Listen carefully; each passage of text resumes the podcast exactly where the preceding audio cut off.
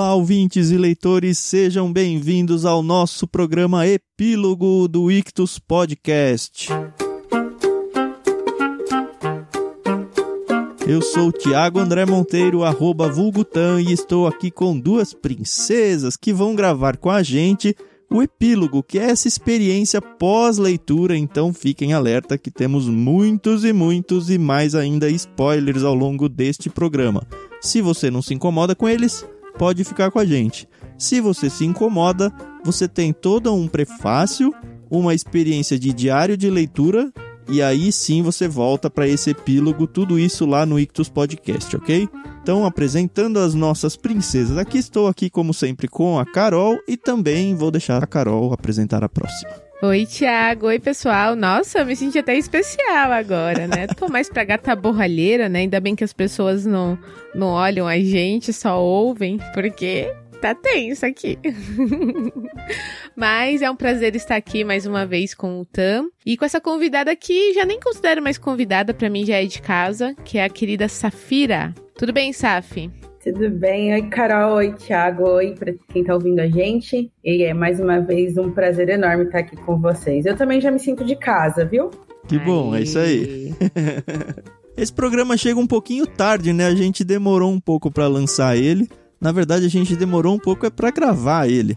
Mas enfim, uma vez que ele está postado, a experiência completa desse livro vai estar tá aí no podcast. Você pode sim, como eu já expliquei mais ou menos. Faz conta que você então está interessado em ler O Macunaíma, do Mário de Andrade. O que, que você tem que fazer? A primeira coisa é acessar o nosso programa prefácio dele. Lá a gente vai apresentar um pouquinho sobre o autor, vai apresentar o livro sem spoilers e aí a gente tem uma série de programas dentro do que a gente chama diário de leitura, onde a gente propõe um cronograma de leitura para que você leia exatamente os capítulos certos e terminado esse trecho você vai e ouça o áudio comentado sobre aquele trecho que a gente põe nesse programa diário de leitura.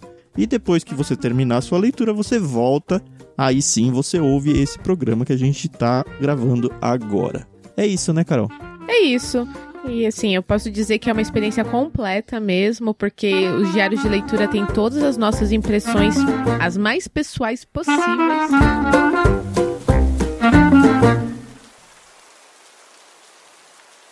Foi uma experiência muito legal ler o livro. Eu já tinha lido alguma coisa do Mário de Andrade, mas longe de, de ser algo parecido com Macunaíma. E convidamos a Safira porque ela é especialista literária aqui. Ela tem muito que acrescentar. Para começar, o porquê. Por que esse livro foi escrito? Eu sei da importância o, do Mário de Andrade dentro do, do modernismo brasileiro, né? Da construção literária da nossa história. Mas já vou começar aqui dizendo que que livrinho mais estranho. Literariamente para mim, entendeu? Eu até tiraria o literariamente, porque ele é estranho para mim em todos os sentidos. O que não quer dizer que ele foi chato, muito pelo contrário. Não, foi muito legal, é. foi muito divertido, mas é muito diferente de tudo que eu já li. E eu também nunca li nada do Mário de Andrade, então a Safira vai poder dizer se é um ponto fora da curva na vida literária do autor ou se tudo que a gente for ler sobre o Mário de Andrade aí, as obras dele, vai passear pela doidice aqui. Não, é um ponto fora da curva do autor, é um ponto fora da curva do modernismo, é um ponto fora da curva da literatura, e por isso que esse livro se tornou tão importante, né? É, uhum. Como a, a, Carol falou, a, o Mário de Andrade está aí na primeira geração modernista. E essa primeira geração é, é, uma geração que é a geração emblemática, né? Que é conhecida como geração heróica. Uhum. Porque eles estão querendo acabar com tudo que vem da Europa e eles até têm um movimento de antropofagia que é bem forte, é, encabeçado pelo Oswald de Andrade, que o Mário de Andrade acaba abraçando, que é aquela coisa de devorar tudo que vem de fora é, e transformar em cultura brasileira, porque eles estavam nesse movimento querendo ter uma nacionalidade brasileira diferente da nacionalidade romântica que foi criada lá no século XVII. Eles são conhecidos como emblemáticos, como heróicos, porque eles rompem mesmo. O Mário de Andrade ele tem bastante essa influência do, da vanguarda europeia, só que ele faz de uma forma essa antropofagia, para quem não sabe o que é, era um movimento indígena de um povo comer o outro e né, nesse canibalismo ele absorvia a cultura, a força, a inteligência do outro povo. Uhum. Então é isso que eles fazem nessa questão aí antropofágica. Nasce até o Abapuru nesse momento da história. Hum, é, que, que, que, a Tarsila pinta pro Oswald de Andrade para ter essa dimensão de que a gente vai devorar toda a cultura que vem de fora para que a cultura nacional se expanda. Então, quando ele produz Macunaíma, é um fruto de uma pesquisa de uns seis anos aí que ele faz. Ele senta em cinco dias ele termina. É, ele menciona isso num dos prefácios que aparecem no fim do livro, né? Que no fim das contas não foi um prefácio que entrou no livro original ali, no lançamento pelo menos. Mas ele fala, foi uma, uma história de férias, né? Que ele diz. Uhum. A base da obra dele é um livro chama Roraima zum Ourinnuco, de um etnólogo alemão chamado Theodor Koch Greenberg. Eu acho que é assim, não, não sei falar alemão, gente. Ele vai pesquisar, esse cara pesquisa as tribos indígenas do norte da Amazônia e ele publica esse livro. E aí o Mário de Andrade ele se interessa, ele era um pesquisador folclórico, então ele junta tudo com o movimento que ele estava aí dessa antropofagia de, de devorar tudo que vinha de fora e trazer tudo que era nacional. Ele cria uma Cunaíma, mas é sim um ponto fora da curva dele, do modernismo, da história, né? E por isso que esse livro ele se torna tão importante, porque ele é bem emblemático do momento que a gente está vivendo. E eu acredito que para a gente entender melhor o, o Macunaíma, a gente precisa entender um pouco do que estava acontecendo na questão cultural, né? Com certeza. Porque aí faz um pouco de sentido, assim, por que, que esse livro é tão exagerado, porque ele tem tanto elemento fantástico. É uma coletânea aí, né, de, de lendas que já existiam no Brasil. Que uhum. o, o Mário de Andrade ele quer trazer aí com o Macunaíma um Brasil meio que homogêneo, porque o sul e o norte eram extremos bem diferentes, como até hoje, né? Sim. Mas nesse período da história eles queriam unificar um Brasil que era repleto de cultura e repleto de lendas e histórias, e por isso que o Macunaíma é tão exagerado nas questões de fantasia, assim, né? É bem inovador. Uhum. É, eu achei assim, comentando com o Tan durante a nossa leitura, a impressão que eu tinha era como se eu estivesse lendo o Alice no País das Maravilhas. A mesma impressão de que, caramba, isso daqui nossa, isso é muito fumado. Pra... É, essa é a palavra que eu tenho que usar, gente. Parece que realmente ele estava sob uso de entorpecentes escrevendo uma Kunaíma. Mas depois que você se acostuma com a linguagem, vai que é uma beleza, né? É, essa mistura de lendas eu acho que confundiu um pouco a gente. Porque, é. de repente, assim, no meio de uma narrativa que nós poderíamos chamar de comum, talvez, aparece algo fantástico dentro do ordinário. E aí você falou, opa, peraí, como é que, tipo, de repente uma pessoa virou uma estrela? Como é que de repente é. teve uma transformação física de um bebê para um adulto ou para um animal, sabe? É difícil de vencer. Não é difícil, mas é estranho vencer essa barreira no começo. Mas depois que uhum. você aceita, você fala, ah, tá bom, isso é normal para esse universo, vamos que vamos. É, é isso mesmo. É. Quando você entende que ele é uma colagem inventiva de estilos, né? Uhum, Aí você uhum. fala, não, tá tudo bem. E ele vai puxar muito para aquelas epopeias que contavam, por exemplo, os Lusíadas do, do, Camões. É uma epopeia, né? Que vai contar a história heróica uhum. do povo Sim. português. E é, é, é, isso que ele faz, porque toda a história gira em torno do Macunaíma indo atrás do Muiractã.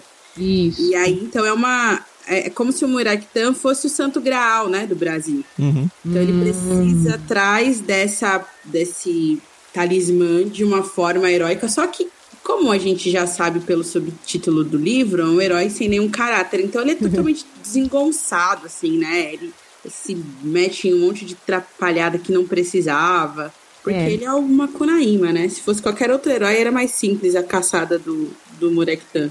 A gente tá muito acostumado com aquele herói altruísta, né? Que vê o bem do outro acima do dele e quer salvar a mocinha e quer salvar o, o planeta. E o Makunaíma é a desconstrução disso, né? Ele é totalmente egoísta, as motivações dele são muito pessoais. Inclusive, ele não tá nem aí pra própria família, né? Porque a forma como ele trata os irmãos, a própria mãe, as cunhadas, depois as, as namoradas, enfim, você percebe que, cara, nenhum caráter é pouco para esse cidadão, né?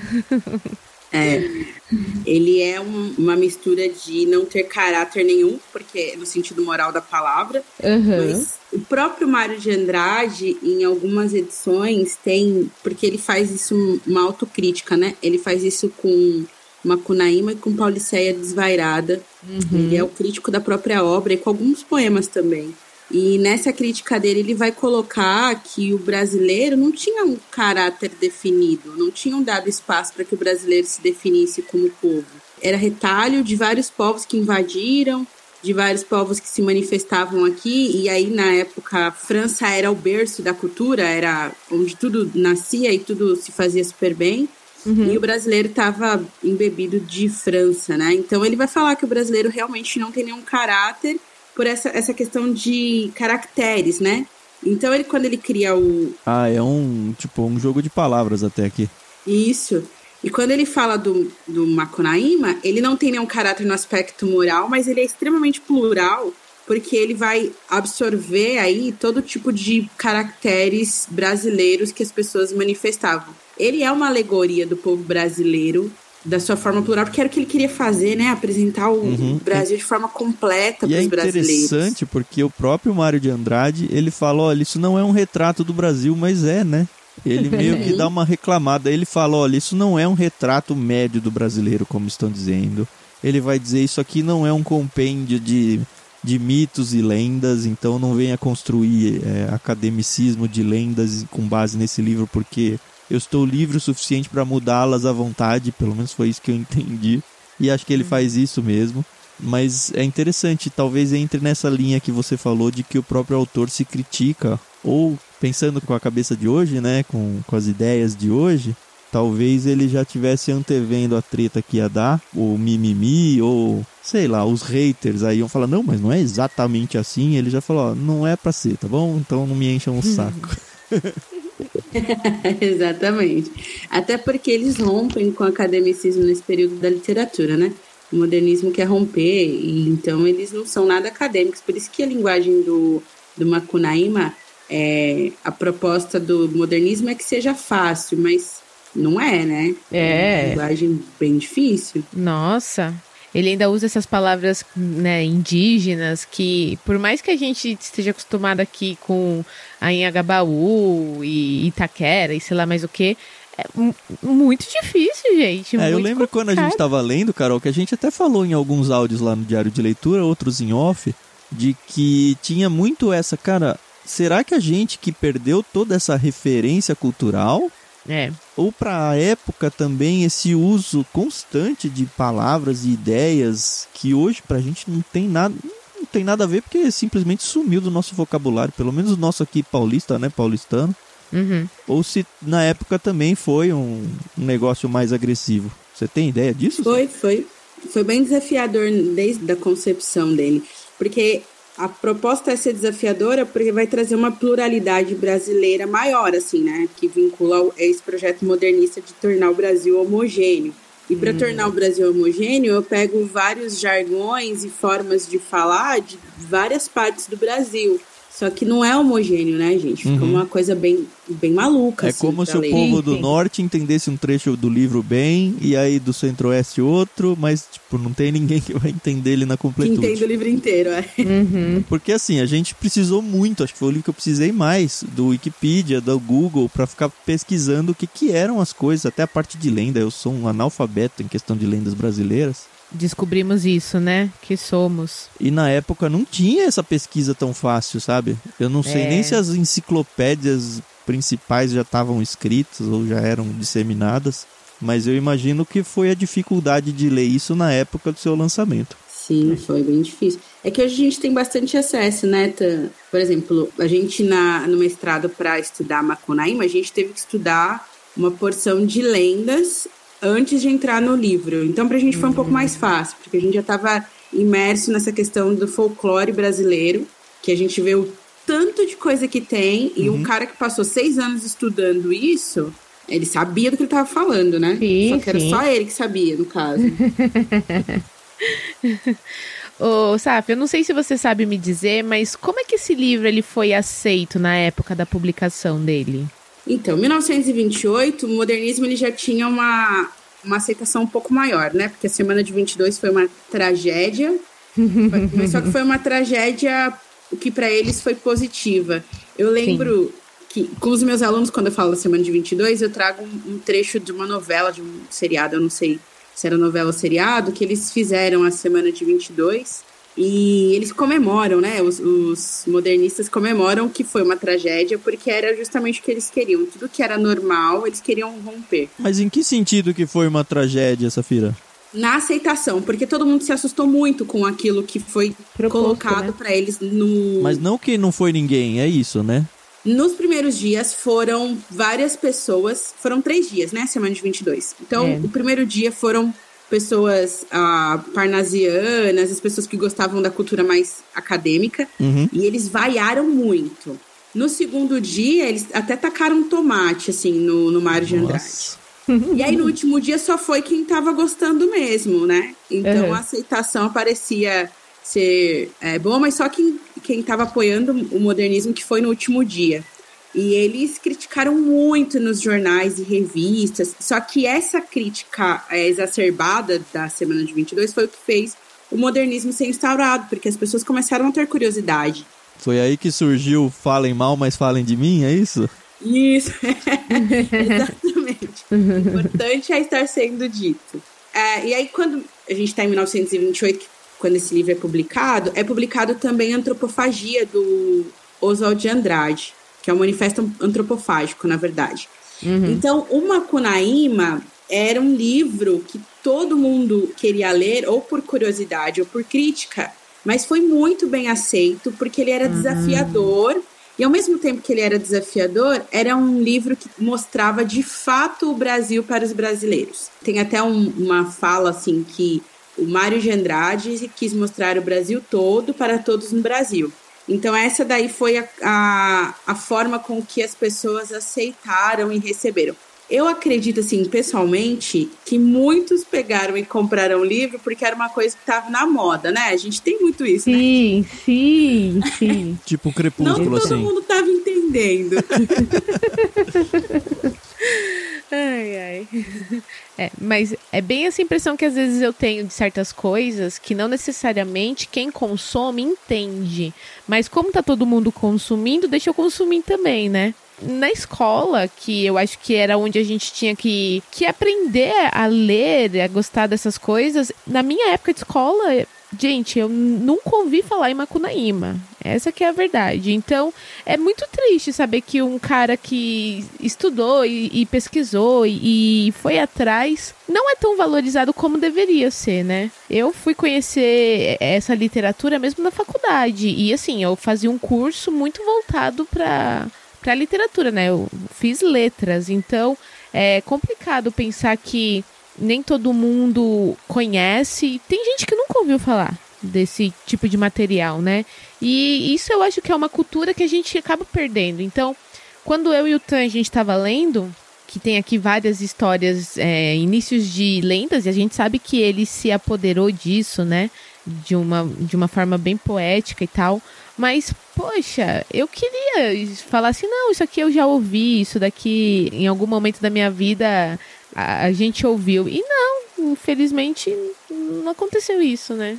É, não tem, não tem na, na grade escolar. O máximo que se cita em escola é o Pauliceia Desvairada, que é aquela crítica que ele vai fazer à vida dos paulistanos, né? Uhum. É, mas o Macunaíma, ele é meio, meio lado B do uhum. Mário de Andrade, mas é a, quando se fala de modernismo, é a obra mais importante da primeira geração. É, a é. impressão é. que eu tenho sobre o Macunaíma é que eu ouvi falar primeiro do filme do Grande Otelo, ao qual eu não assisti ainda, viu, Carol?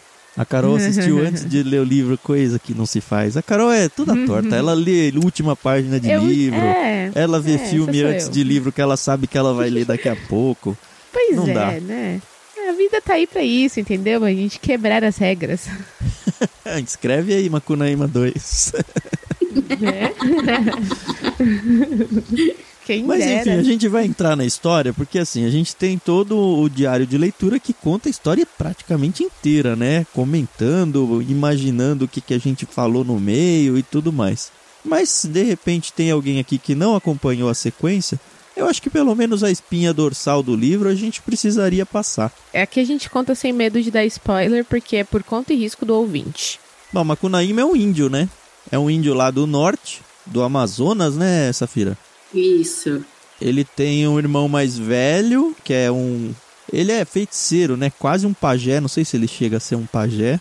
Ele tem o irmão, mais... dois mais velhos, né? O mais velho, ele é o caçula. E aí tem o outro que é o vigor da força, né? Ele tá. Só que é tonto, tonto, tonto. O Giguê. Isso. E aí ele nasce, ele já, já mostra o seu caráter desde bebê já. ele sacaneia preguiçoso, a mãe algumas né? vezes. Mega Nossa. preguiçoso. Tem a frase que é recorrente no livro inteiro, né? Que é o ai que preguiça. Uhum. E aí, logo no começo, tem.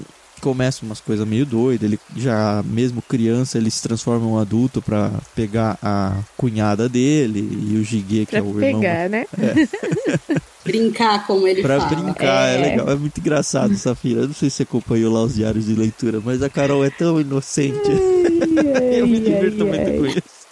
Porque falar aí foi lá e brincou, porque ele foi criança, ela levou o menininho pra passear, e aí ele virou um homem grande e eles brincaram juntos. E a Carol achou só que eles estavam realmente só brincando. ah, gente, sinceridade, né? Aqui, né, são as primeiras impressões mesmo. Depois a gente. Aí, é, é como o Tan falou, né? Ele até falou em um, um, dos episódios. Quando a gente escuta até a palavra brincar, a gente agora tem até que desassociar, né? Porque você fica, caramba, não. Não, aqui ó, eu vou contar pra Safira essa. Eu tava lendo uma historinha pro meu filho Daniel, ele tava com 4 anos já. Ainda tá, né? Mas 4 anos e a gente foi ler um gibi de lendas brasileiras um gibi não, né? Um livro de lendas brasileiras dentro do universo da Turma da Mônica. Então tem o ah. desenho do traço do Maurício, é bem infantil a coisa, né? E aí ele vai uhum. contar a lenda da Iara. E a Iara é uma indiazinha, sei lá, de seus 18 anos e tudo, antes dela se transformar na sereia. E aí tem um trecho que fala que ela foi lá e brincou com outro personagem. Aí eu tava lendo uma Kunaíma. Eu parei e comecei a rir enquanto eu lia pro Daniel. Eu falei, é, talvez não seja o mesmo brincar do Mário de Andrade aqui. Espero que não. Ai, caramba. Mas enfim, aí a mãe dele morre, na verdade uma Kunaíma meio que mata ela, eu acho que sem querer.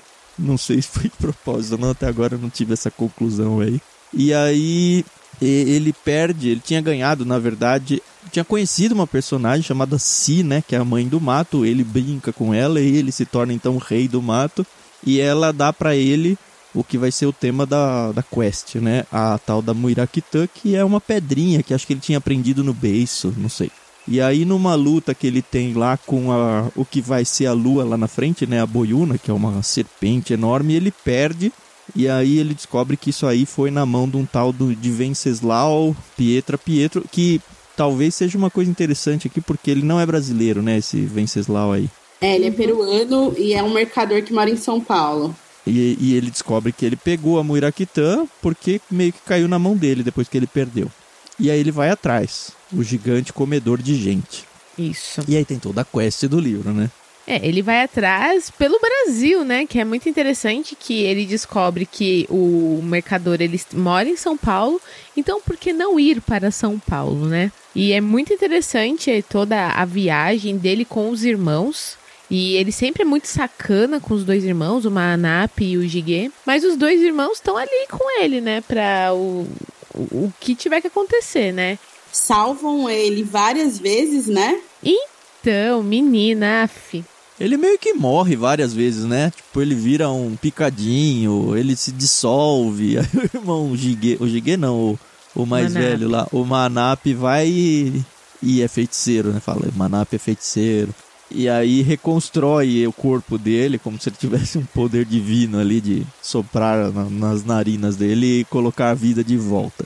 É muito é. interessante essa, essas partes aí. Acontecem várias vezes e aí ele vai para um centro de macumba, tem um capítulo inteiro falando que ele vai fazer uma macumba contra o, o Piaimã, porque ele tenta lutar com ele e não consegue, né? O cara é muito forte, é comedor de gente, ele se ferra várias vezes, aí ele fala: beleza, vou pro Rio de Janeiro não sei se tem alguma coisa a ver com. Não sei por que, que ele precisava ir para o Rio de Janeiro para fazer isso.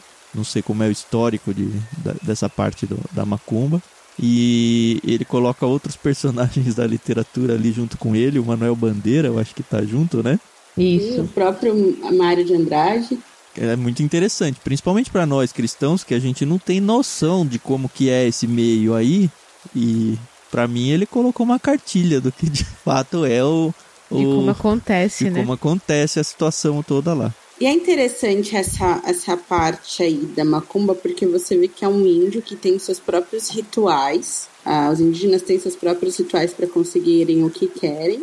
Uhum. Ah, u- utilizando de um ritual que é de outra cultura que faz o Brasil, que é a cultura africana, né? Uhum. Então é essa miscigenação que o Mário de Andrade traz aí.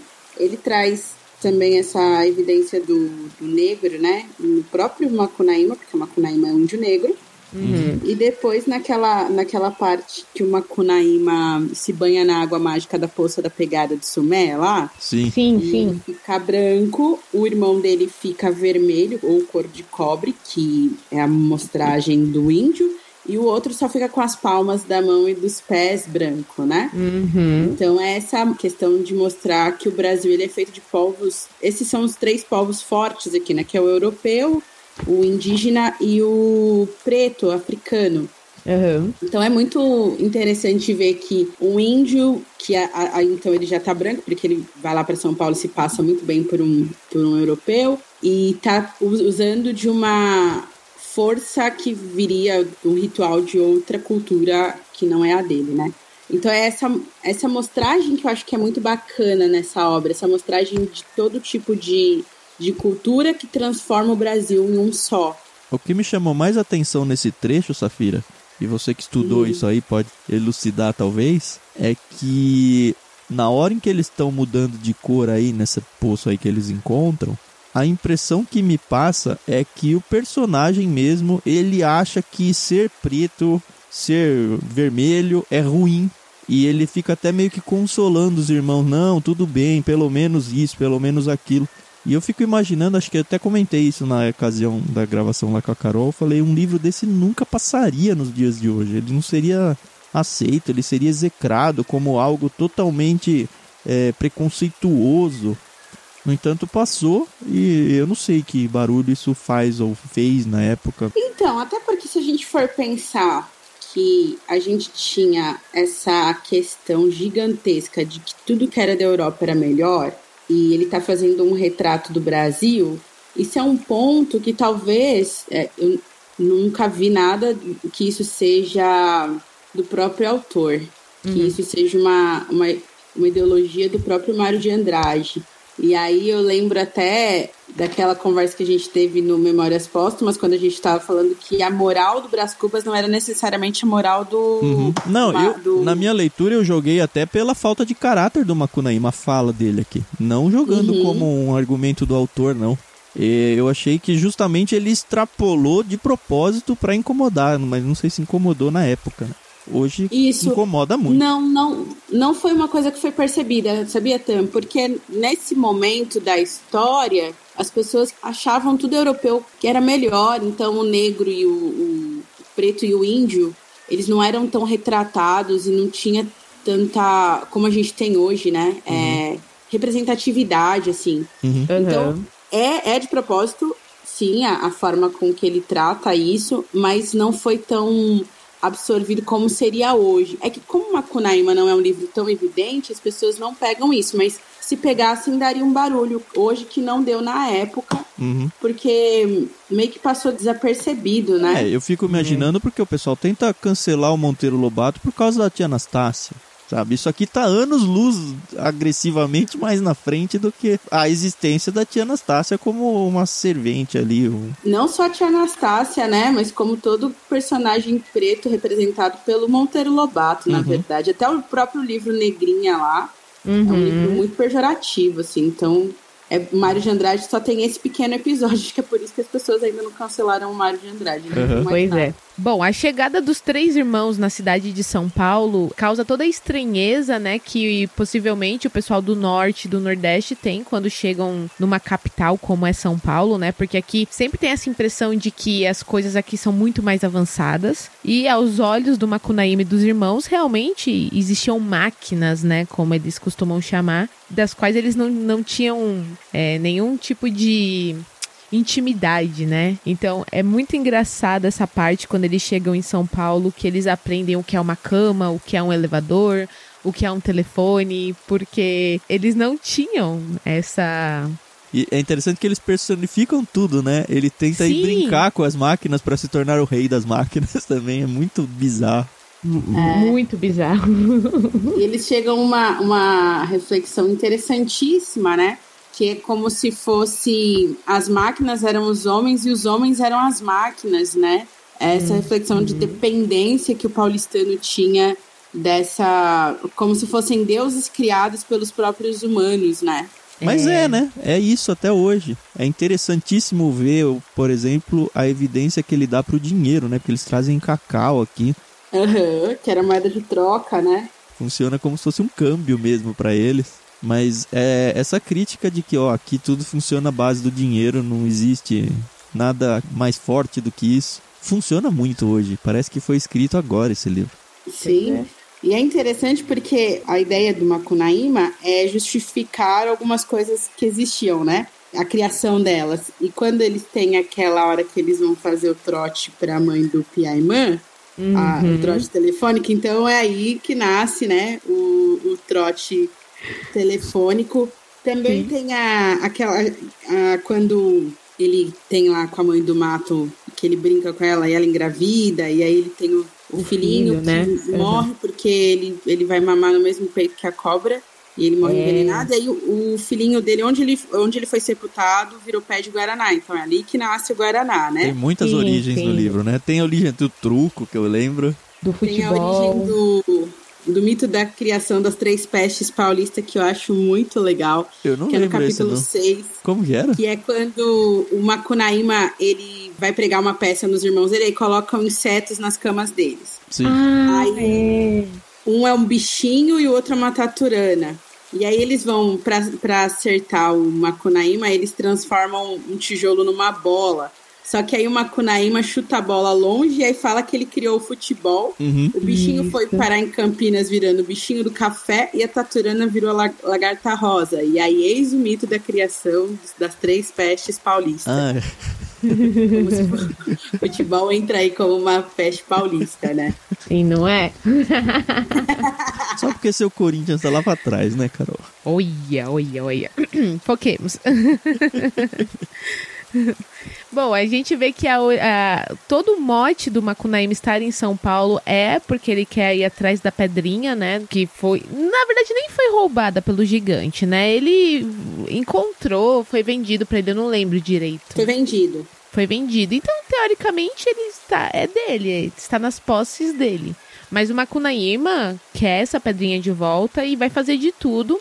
E a gente descobre que o gigante ele mora com a família dele num bairro muito nobre aqui de São Paulo, né? Que é a região ali do Pacaembu. E isso foi até uma dúvida minha e do Tam, que o, o Macunaíma ele viaja pelos estados do Brasil de uma forma muito rápida, né? Só que as, as ruas ali no Pacaembu, elas têm os nomes dos estados, né? Então tem a rua Sergipe, é, Piauí, enfim. Então, Maranhão. Então, isso, foi até uma dúvida nossa. Será que ele estava viajando pelo Brasil ou apenas pelo bairro? Isso a gente não conseguiu responder com certeza, né? Ele viaja pelo Brasil, porque o, o próprio Mário de Andrade fala que ele está escrevendo um livro que vai desconsiderar toda a estrutura geográfica de fauna e flora. Então ele está hum. querendo mesmo unificar. Então, de repente, ele está aqui, de repente ele tá no Rio de Janeiro, de repente ele está no Nordeste, de repente ele está na Argentina, né? É. quando ele vai fugir da, da mulher do, do Venceslau, é. ele foge pela América Latina. Então é essa, esse rompimento com a geografia do Brasil como uma unificação mesmo, né? Então não tem norte, sul, nordeste, uhum. sudeste e centro-oeste, assim. Então é tudo uma coisa só. E, e, aí, uma coisa do elemento fantástico que o Mário de Andrade traz aqui, que é essa coisa de de repente virar um avião, de repente ele corre tá em outro lugar, é esses elementos fantásticos da locomoção que a gente não consegue explicar do Macunaíma, mas ele viaja pelo Brasil mesmo. Ah, legal aí, pronto, respondido. É, eu também achei que não ia ter tanta rua assim, porque de fato ele passa para fora do Brasil. Eu aceitei do mesmo jeito que eu aceitei ele ficar grande, do mesmo jeito que eu aceitei trocar de cor, do mesmo jeito que eu aceitei ele ficar andando de avião assim à toa, com um amigo dele que depois ele quase nem paga, né? A carona de avião ele ganhou. Enfim, o livro é muito legal, eu gostei demais. Lembrando que foi o Paulo On, né, que indicou pra gente. Isso, o que também é outra coisa bizarra na minha cabeça, porque eu nunca ia chutar que ele ia indicar Macunaíma. Muito obrigado se você está ouvindo isso, Paulo. Obrigado por indicar esse livro. Desconstruiu mais um pouquinho do meu preconceito aqui, não só pelo livro, mas em pensar que você nunca ia indicar isso daqui. Fiquei muito feliz de você ter indicado. Excelente. A gente vai já pros finalmente ou No fim da história ele acaba pegando, né? Ele consegue a Moirakita de novo. Acho que a gente não precisa contar como, porque você tem tanto a experiência do livro. É, a gente não precisa contar como ele recupera a pedrinha, mas pra mim foi uma parte muito legal do livro. Eu tava ali acompanhando toda a saga dele, né? Tudo que ele tinha passado. E, e ele passou por muitas coisas, mas o resgate da pedrinha é fantástico. A forma como ele consegue derrotar o gigante É. é sensacional. É, para mim valeu a leitura do livro, porque a gente também acompanha que ele tem sentimentos, né? Então, ele não quer a pedrinha só porque ah, foi um presente que eu ganhei, foi do amor da vida dele, né? Foi por quem ele realmente se apaixonou e construiu até por pouco tempo, mas construiu uma família, né? E por quem ele chora sempre, que foi a Assim. Assim, isso, assim. Então você vê que ele tem uma. Apesar dele ser um, um cara que não tem caráter, de ser preguiçoso, ele tem uma, um mote real, né? É uma coisa muito de sentimento, né? E isso é legal, porque apesar da pessoa ela ser descrita aqui como um dos piores seres humanos, é importante a gente lembrar que todo mundo tem um sentimento, né? Todo mundo busca ali um amor, viver uma história romântica. E o final também, não só dele, mas de vários personagens, nessa ideia de desistir da vida, de se transformar em estrelas e tudo mais. Eu achei bem poética essa parte. Sim, e apesar, assim, é o que a Carol falou, né, do, do Macunaíma ter essa questão com a Si, ele é um personagem que ele quer meio que o Brasil dê certo, né? Tanto Sim. que tem aquela frase que eles colocam até em letras maiúsculas, que é pouca saúde e muita saúva, os males do Brasil são. No fundo, ele quer que o Brasil dê certo, né? É, não só o Mário de Andrade, mas o próprio Macunaíma, com o jeito meio descabido dele, Uhum. ele, ele tem esse anseio de um Brasil que dê certo. E eu acho que a gente se identifica nesse momento com ele, porque a gente está aí há anos depois desse livro, dessa publicação, desejando que o Brasil dê certo, né? O que dá um Verdade. desânimo, viu, Safira? Porque se 100 anos quase, né? É. É, quase 100 anos. A gente tá na década de 20 de novo. Eles escreveu isso na década de 20. Em 1928. É, e a gente tem os mesmos anseios, né? Será que em 2120 e pouco estaremos também na mesma de novo? É. Pois é, né? É. Mas enfim, foi uma leitura boa, uma leitura leve, né? Uma leitura rápida.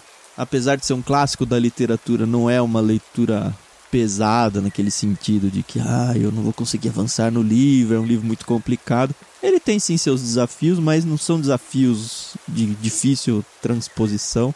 Uhum. E bem divertido. Pra mim foi um, como foi pro autor escrever, que ele diz um livro de férias, pra mim pra ler foi um livro de férias também, é um livro pra você matar em uma, duas semanas aí, lendo até nem muito por dia aí. Fica a sugestão pra você conhecer então o nosso cronograma de leitura e seguir nessa obra aí. A gente acabou nem dando tantos spoilers assim. É o nosso livro de literatura fantástica, né? É, Pra então, quem diz que o Brasil não tem, até conhecer a escrita de Mário de Andrade em Macunaíma. A nossa literatura fantástica tá aí. É verdade. E sem preconceitos, né, pessoal? Eu acho que passou da hora da gente abraçar a nossa própria literatura. Eu acho que. Eu acho não, eu tenho certeza que nós temos excelentes autores que, que têm muito a acrescentar. E assim. Eu, particularmente, gosto muito de, de alguns autores portugueses, mas essa geração do modernismo é uma das minhas favoritas. Portugueses, você diz de língua portuguesa? Brasileiro? Não, eu digo que dentro da, é, dentro da literatura eu prefiro alguns autores lusitanos. Ah, tá bom. E eu falo isso porque a gente acaba estudando muito isso na faculdade de letras e tal, mas eu lembro que Mário de Andrade, o próprio Oswald, gente, é gente assim, de muito calibre, entendeu? Que tem muito a acrescentar. Então, deem uma chance, uma não, duas, três, não desistam enquanto vocês pelo menos não conhecerem uma obra desses autores. E assim, você pode ler e falar, tá, legal. Mas, cara, faz toda a diferença faz, assim, sua vida nunca mais será a mesma. Essa é a verdade. Ô Safira, vou aproveitar a sua presença aqui. Para quem nunca leu nada do Mário de Andrade, esse é o livro para ler em primeiro lugar ou você acha que tem outro? Não. É. Não. Olha, eu sugeriria, tem uma publicação, a editora Nova Fronteira, ela juntou algumas antologias poéticas. Então tem do Oswald do Mário, do Manuel Bandeira, que são da primeira geração. Então tem aí antologia poética. Eu sugeriria começar pelas poesias. Ele tem contos também, ele tem crônicas, mas eu sugeriria começar pelas poesias porque são literaturas, são leituras leves, né? Uhum. Mas se quer ler uma, um livro um livro mesmo, comece por é, Pauliceia Desvairada, que é um livro ácido de crítica, é muito simples de ler. Ele é linear, então você não vai ficar meio perdido, porque o Macunaíma é um livro que não tem uma linearidade, não tem uma cronologia, não tem um tempo e espaço, né? Uhum. E o Pauliceia Desvairada tem tudo isso. E eu acho que o Macunaíma ele é a cereja do bolo. Depois que você já conheceu o máximo que você conseguir aí do Mário de Andrade, aí você entra em Macunaíma, porque aí você já vai estar tá mais familiarizado com ele, né? Com, com uhum. as escritas. Uhum. E, mas se você quiser começar pelo Macunaíma, você não vai perder muita coisa, não. É, eu tava com medo. Será que eu comia sobremesa antes do almoço? Não sei. Acho que sim. Sinceridade de tudo.